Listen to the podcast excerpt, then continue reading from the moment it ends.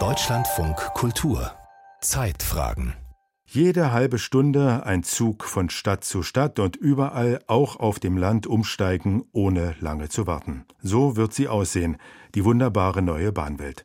Zumindest, wenn es nach den Plänen der Bundesregierung geht. Deutschland-Takt heißt das Ganze, was schon der letzte Verkehrsminister Andreas Scheuer gestartet hatte. Allerdings liegt das bereits fünf Jahre zurück. Und umgesetzt ist bisher noch nicht allzu viel, wie Martin Reischke berichtet. Eines der wichtigsten verkehrspolitischen Projekte unserer Zeit kommt jetzt richtig ins Rollen. Pünktlicher, zuverlässiger und attraktiver Schienenverkehr für komfortables Reisen. Glaubt man dem Werbefilm des Bundesministeriums für Digitales und Verkehr, dann werden die Züge der Zukunft schon bald im Halbstundenrhythmus von Bahnhof zu Bahnhof rollen.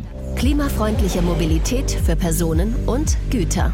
Öfter, schneller, überall. Dafür setzt die Bundesregierung auf den Deutschlandtakt ein Modell nach Schweizer Vorbild, das schon unter der Großen Koalition angeschoben wurde. Es soll ein Grundnetz geben, das die großen Metropolen in Deutschland im Halbstundentakt verbindet. Man kommt also immer zur vollen Stunde oder halb an und alle Züge kommen dann in einem Knotenbahnhof um die Uhrzeit an und alle Verbindungen dort in den Nah- und Regionalverkehr fahren dann kurz danach ab. Das heißt also, man hat optimale Umsteigeverbindungen. Sagt Michael Theurer, parlamentarischer Staatssekretär der FDP im Verkehrsministerium und Beauftragter der Bundesregierung für den Schienenverkehr. Die klassische Verkehrsplanung wird mit dem Deutschlandtakt auf den Kopf gestellt.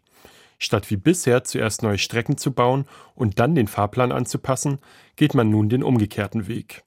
Erst wird ein Zielfahrplan definiert, dann die nötige Bahninfrastruktur gebaut. Und das ist eine ganze Menge. Staatssekretär Theurer rechnet mit einem Investitionsvolumen von etwa 50 Milliarden Euro. Und angesichts dieser hohen Summen ist ja klar, dass wir die nur über Jahre hinweg äh, umsetzen können. Also manche Experten gehen davon aus, dass das 50 Jahre, also ein halbes Jahrhundert dauert. Das braucht aber jetzt niemanden erschrecken, weil erste Etappen dieses äh, Deutschlandtaktes ja viel früher in Betrieb gehen. Noch in diesem Jahrzehnt soll es zu spürbaren Verbesserungen im Bahnbetrieb kommen. Und eine erste Deutschlandtaktverbindung existiert sogar schon. Die Strecke zwischen Hamburg und Berlin. Bis zu 60 Züge verkehren täglich zwischen den beiden größten deutschen Städten. Von 6 bis 22 Uhr sogar im Halbstundenrhythmus. Das ist gut für die Fahrgäste und schlecht für das Geschäft von Menschen wie Roger Mahler. Mahler ist Geschäftsführer des privaten Eisenbahnverkehrsunternehmens Metransrail Deutschland, das Schienengütertransporte durch Mittel- und Osteuropa organisiert. Und je enger die Taktung im Personenverkehr, desto schwieriger wird es für seine Güterzüge, überhaupt noch Platz auf den Schienen zu finden. Und dieser Halbstundentakt bedeutet für uns, dass wir mehr stehen müssen. Ärgert sich Mahler. Denn immer wieder müssen die Güterzüge auf Abstellgleisen warten, um den schnelleren Personenfernverkehr durchzulassen. Dabei soll mit dem Deutschlandtakt nicht nur der Personenverkehr attraktiver werden. Auch der Anteil des Schienengüterverkehrs soll spürbar wachsen. Nur mit der vorhandenen Infrastruktur sei das gar nicht möglich, meint Mahler, der auch im Vorstand eines Lobbynetzwerks der privaten Güterbahnen sitzt.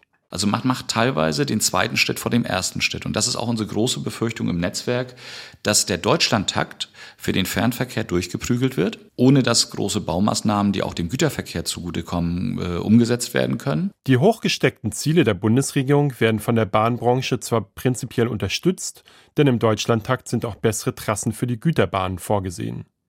Doch Experten wie Andreas Geisler vom Lobbybündnis Allianz pro Schiene fordern endlich einen Fahrplan für die Baumaßnahmen.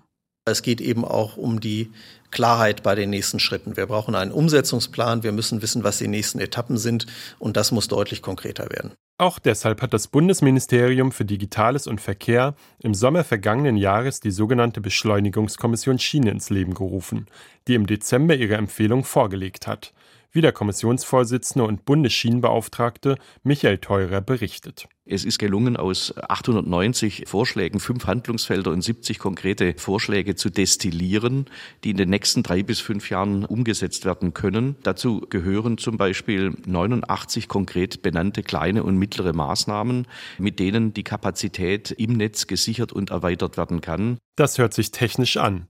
Doch tatsächlich ist es eine Vielzahl kleinteiliger Maßnahmen, die dem Deutschlandtakt auf die Sprünge helfen sollen.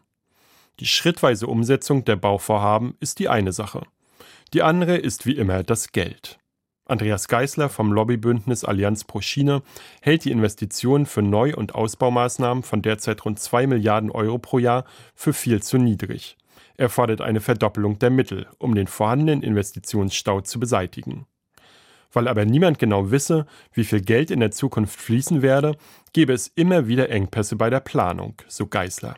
Das ist ein klassisches Henne-Ei-Problem. Wenn natürlich die Investitionen auf dem Niveau verharren, wo sie aktuell sind, bauen natürlich auch Planungsbüros, Bauunternehmen auch keine personellen Kapazitäten für mehr auf. Das heißt, wir brauchen also ein klares politisches Signal, dass es deutlich mehr Investitionen in die Schiene gibt in den kommenden Jahren. Sonst könnte der Deutschlandtakt auch in Zukunft ein Traum bleiben. Attraktiv und ambitioniert zwar, aber leider unerreichbar.